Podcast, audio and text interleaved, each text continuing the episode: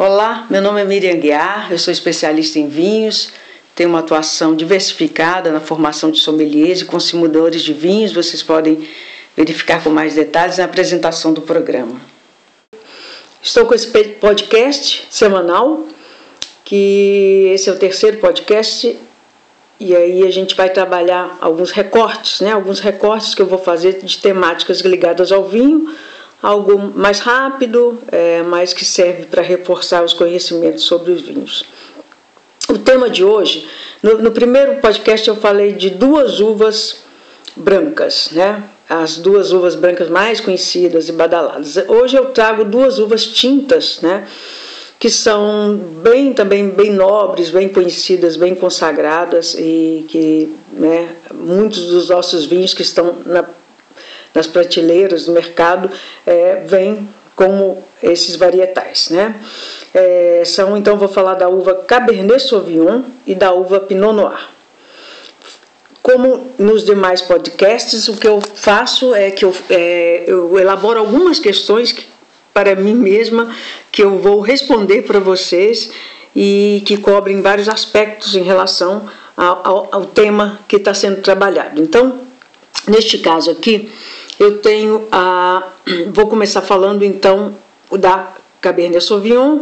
É, a primeira questão é quais as origens dessas cepas, né? E o que mais caracteriza essas cepas? É, cepas ou castas ou variedades, com, todos é, têm a ver com as uvas que são usadas para. Passando pela Cabernet Sauvignon, a origem dela é a região de Bordeaux, é fica no sudoeste da França, é a região de Bordeaux, onde ela tem, ela é muito forte, muito significativa é, e entra nos cortes. Normalmente, os vinhos de Bordeaux são caracterizados não tanto como varietais, né? Eles têm uma presença de três uvas principalmente, Cabernet Sauvignon, Merlot e Cabernet Franc.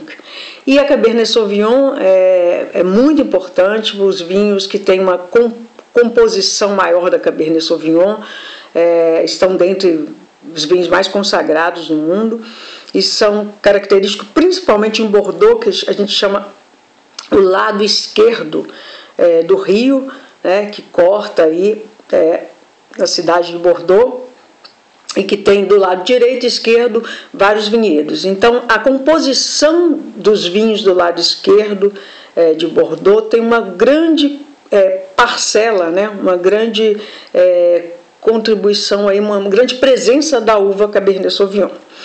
E se eu tivesse que caracterizar, então, a Cabernet Sauvignon enquanto uva, enquanto cepa, né, o que, que mais representa, que ela representa? Eu diria que é a longevidade, né? Porque a uva Cabernet Sauvignon ela tem uma estrutura é, de acidez e de taninos, que a gente vai falar daqui a pouco, que é, colaboram bastante aí para a, a capacidade dela de é, produzir vinhos que vão é, alcançar uma grande longevidade e que vão conseguir, ao longo dos anos, ainda é, ir aumentando é, é a sua qualidade, a sua exuberância, a sua complexidade. Então, ela tem. É, por isso, é, grande parte aí a gente tem, se a gente fosse fazer uma, uma seleção de, dos grandes vinhos do mundo, boa parte deles teria uma presença forte da Cabernet Sauvignon. Os grandes vinhos normalmente são aqueles vinhos que acabam tendo uma grande longevidade. Então, é essa característica maior. Em relação a Pinot Noir, né, que também é uma uva muito nobre e que está na outra região, né, a região de origem dela fica mais no centro-leste, do outro lado da França, né, enquanto a Bordeaux, é, a Cabernet Sauvignon está no oeste, a gente tem na parte leste aí a Pinot Noir, é, na região da Borgonha, né, que é a a região mais importante, de origem mais importante também da Pinot Noir, em que ela alcança, ela assina grandes vinhos né, dessa região, os vinhos tintos. É, ela está, eu diria ainda na parte mais nobre, ainda a região, a parte da Côte d'Or, que é o coração da Borgonha, mas ela está presente ali também na, na Borgonha, em outras partes, um pouco é, em, em Champagne também ela tem uma presença grande. essa é, é a origem dela. O que, que, eu, que eu poderia caracterizar né, a Pinot Noir? Eu diria que é a nobreza. Né? Uma uva que todo mundo é, todas as vinícolas, de certo modo, têm uma aspiração de produzir é, um vinho feito com a Pinot Noir. Né?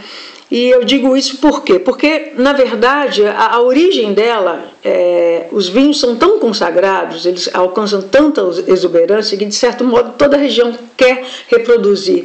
Isso tem a ver com um monte de coisas, de, da, da própria da tradição, de saber, de, do terroir, que, conhecimento que já existe, e da da adaptação da Pinot Noir à região da Borgonha. É muito difícil conseguir chegar é, no nível dos, de alguns vinhos da Borgonha. E por isso, né, ela tem. É, só que não é fácil trabalhar. Né? Então, é, contrariamente ao que a gente falou da Cabernet Sauvignon, que ela assina grandes vinhos no mundo, a Pinot Noir ela assina alguns grandes vinhos do mundo, mas normalmente os mais conhecidos estão na Borgonha. Não é fácil trabalhar em outros lugares, né? mas ela tem justamente um passado, um, um status muito forte. Eu diria que então ela está associada à, à, grande tradição e à nobreza, né? É, em termos de qualidade dos vinhos. Segunda questão, né? Quais é, qual é o comportamento aí? O que, que a gente poderia dizer o comportamento agrícola, né? Como é que elas se comportam nos vinhedos? A Cabernet Sauvignon é uma uva que ela tem por característica de ter bagos pequenos e uma casca mais espessa, né? Ela tem pouco suco e a casca é, é, é, é bem a presença, né, a porcentagem de casca é grande, isso faz, isso mostra que ela tem, na verdade, um, uma resistência muito grande né, dentro da cantina no trabalho. Né? Quando, quando ela tem essa casca espessa, isso também indica que ela tem muito tanino, ela tem compostos ali, é, uma presença compostos fenólicos importantes que fazem com que ela tenha mais resistência, por exemplo, à oxidação no processo de produção e também na passagem por barrica. Isso já indica um pouco, né, justifica um pouco desse caso que eu falei, da longevidade dela. A resistência já é, configura para ela né, é, uma, um potencial grande de longevidade. É importante saber, quando a gente fala de uvas, de saber de dois períodos, é, perfil de cada uva. Cada uva tem um perfil né, de, do período que ela brota, o, período, o período que ela amadurece. É, umas são mais precoces, outras são mais tardias. E isso é importante saber justamente porque justifica um pouco a implementação dessa uva em regiões diferentes. Né? Então, em relação a Cabernet Sauvignon, é, ela tem uma brotação, atende a ter uma brotação e uma colheita mais tardia. É, isso significa o quê? A brotação, que, por que, que é importante? Porque é, é o período em que é, algumas regiões que são mais frias, que elas vão ter uma passagem aí do inverno para a primavera e continua indo um clima mais frio. E, e às vezes ocorrem fenômenos né, é, mais rigorosos aí de inverno, como geadas, que vão acabar atrapalhando, ou o frio mesmo, um frio repentino, uma nevasca, que vai, que vai atrapalhar, né, inibir o, o, broto, né? Então o surgimento do broto que vai gerar o fruto, então isso acaba às vezes impedindo um pouco, inclusive em termos de quantidade, né? Nem todos os brotos vão vingar. É, então é um problema quando a, a, a uva tem uma brotação mais precoce, né? É, no caso da Cabernet Sauvignon é mais tardia, então isso não impede, quer dizer, ela pode é, se adaptar bem em regiões mais frias e mais quentes em relação a esse quesito. No entanto, se a colheita, né, se ela tem uma maturação mais tardia, isso, aí no caso dela bem tardia, isso pode dificultar, sim, justamente a implementação dela em regiões muito frias. Por quê? Para que ela amadureça satisfatoriamente, então ela precisa de um período longo de estação de verão quente e seca. Né? Às vezes ela vai ser colhida já né, no início do outono, dependendo da região. Então essa região vai ter que acolher né, um pouco e, e poder né, normalmente aguardar esse período. Senão o que vai acontecer? Vai colher a uva meio verde, ela vai ter um caráter meio, meio baixo, que não é interessante no vinho. Então isso justifica um pouco a implementação, por exemplo, dela em regiões é, mais quentes, né?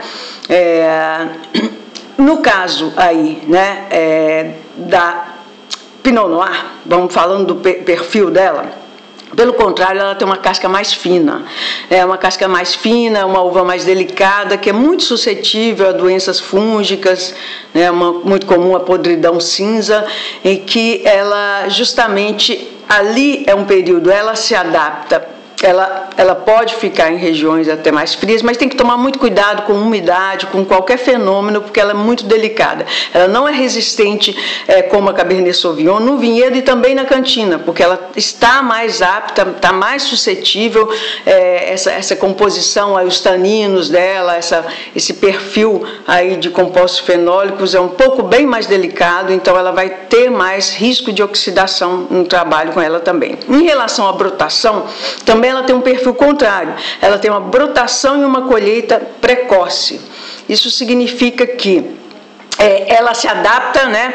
Então a brotação ela é, é, rápida, então ela, numa região até mais quente, nesse aspecto seria interessante, porque ela não vai correr risco justamente de pegar um período de, é, de eventos né, rigorosos de inverno. No entanto, nas regiões mais frias, ela tem sempre, tem que sempre ter, ter muita atenção justamente para esses fenômenos, para proteger o vinhedo, é, e isso acontece muito, por exemplo, na região de Borgonha e Champagne, onde ela está muito implementada. No caso caso. E em relação à colheita, a colheita também é precoce. Então, se ela adapta bem para regiões quentes aí em relação à brotação, na colheita já vai ser um pouco menos, né? Porque ela, ela amadurece muito precocemente e, de, e pode ser que aquele calor rigoroso aí das regiões mais quentes é, façam com que esse amadurecimento seja muito abrupto. No entanto, nas regiões frias que não tem essas estações quentes secas longas, ela vai se ela vai amadurecer muito bem. Então, em um aspecto ela tem um problema, né, na brotação para as regiões mais frias, mas em outro aspecto ela funciona muito bem. E acaba que isso aí vai ser um perfil dela mais de adaptação para essas regiões. É. Bom, o terceiro item né, é, seria em relação a, a, como os lugares né, de implementação dessas uvas, onde elas predominam e como é que elas se apresentam. Então, a Cabernet Sauvignon, como eu disse, ela vem. A, a Bordeaux é a origem, Bordeaux é, um, na verdade, um modelo maravilhoso aí da Cabernet Sauvignon.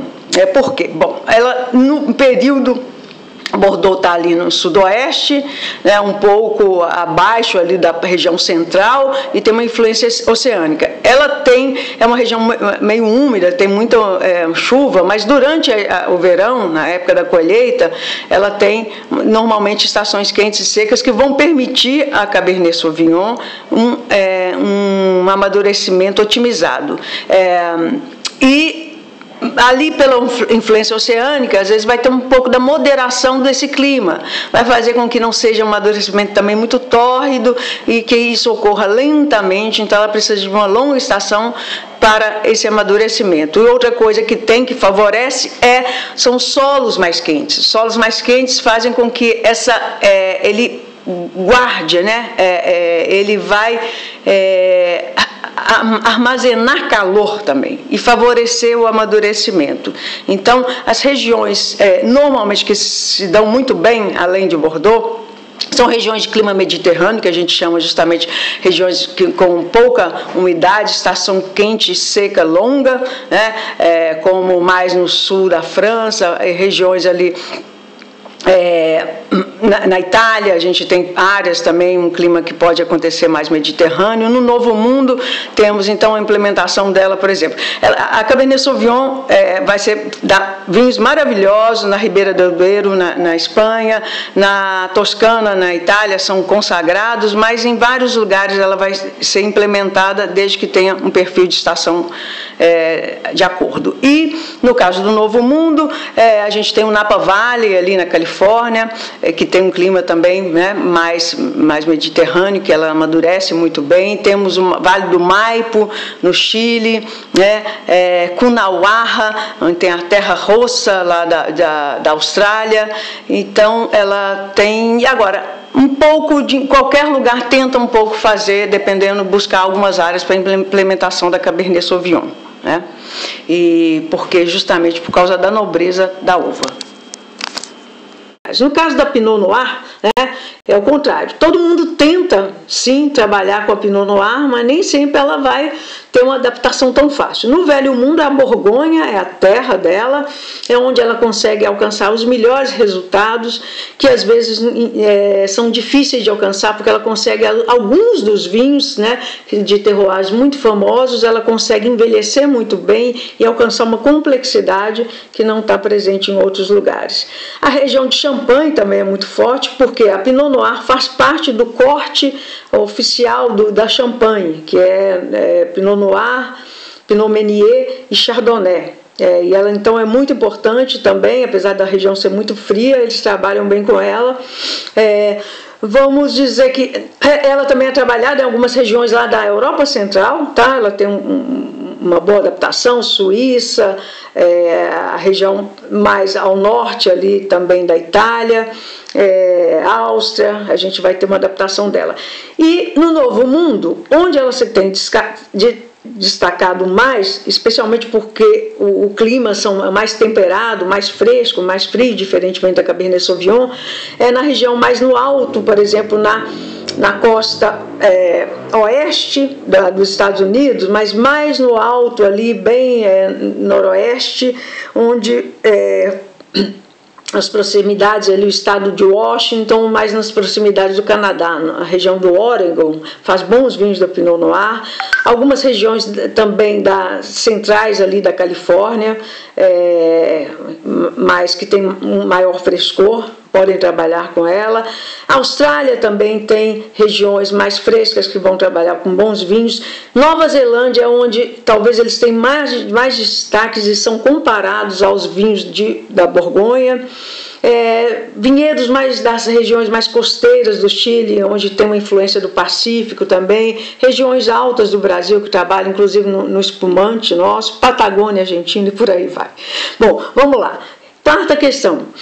Quais as características principais, sensoriais principais de uma e de outra? Vamos pela Cabernet Sauvignon.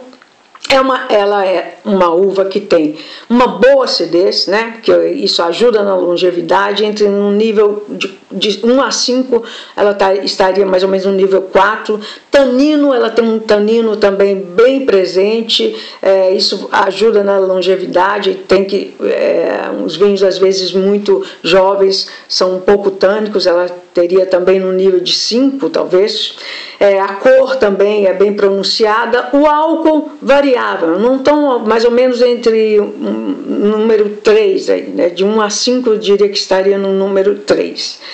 E é, vamos dizer, características aromáticas mais presentes. Se ela, como ela tem a questão de amadurecer, ela precisa de um bom amadurecimento, uma maturação mais tardia, é, acontece às vezes dela ser colhida muito cedo e ela vai ter uma, um um aroma de pimentão verde, que é muito característico, é, mas o ideal é justamente que ela alcance mais maturação e aí ela tende a ir para um aroma bem característico de cassis, frutas negras, né, amora, ah, às vezes um toque um toque mais é, é, mentol, né, eucalipto, e com a passagem por madeira ela tende a ter muita presença do, do tabaco, né, de, um, de aromas mais terciários, cedro, né, estão muito associados a Cabernet Sauvignon.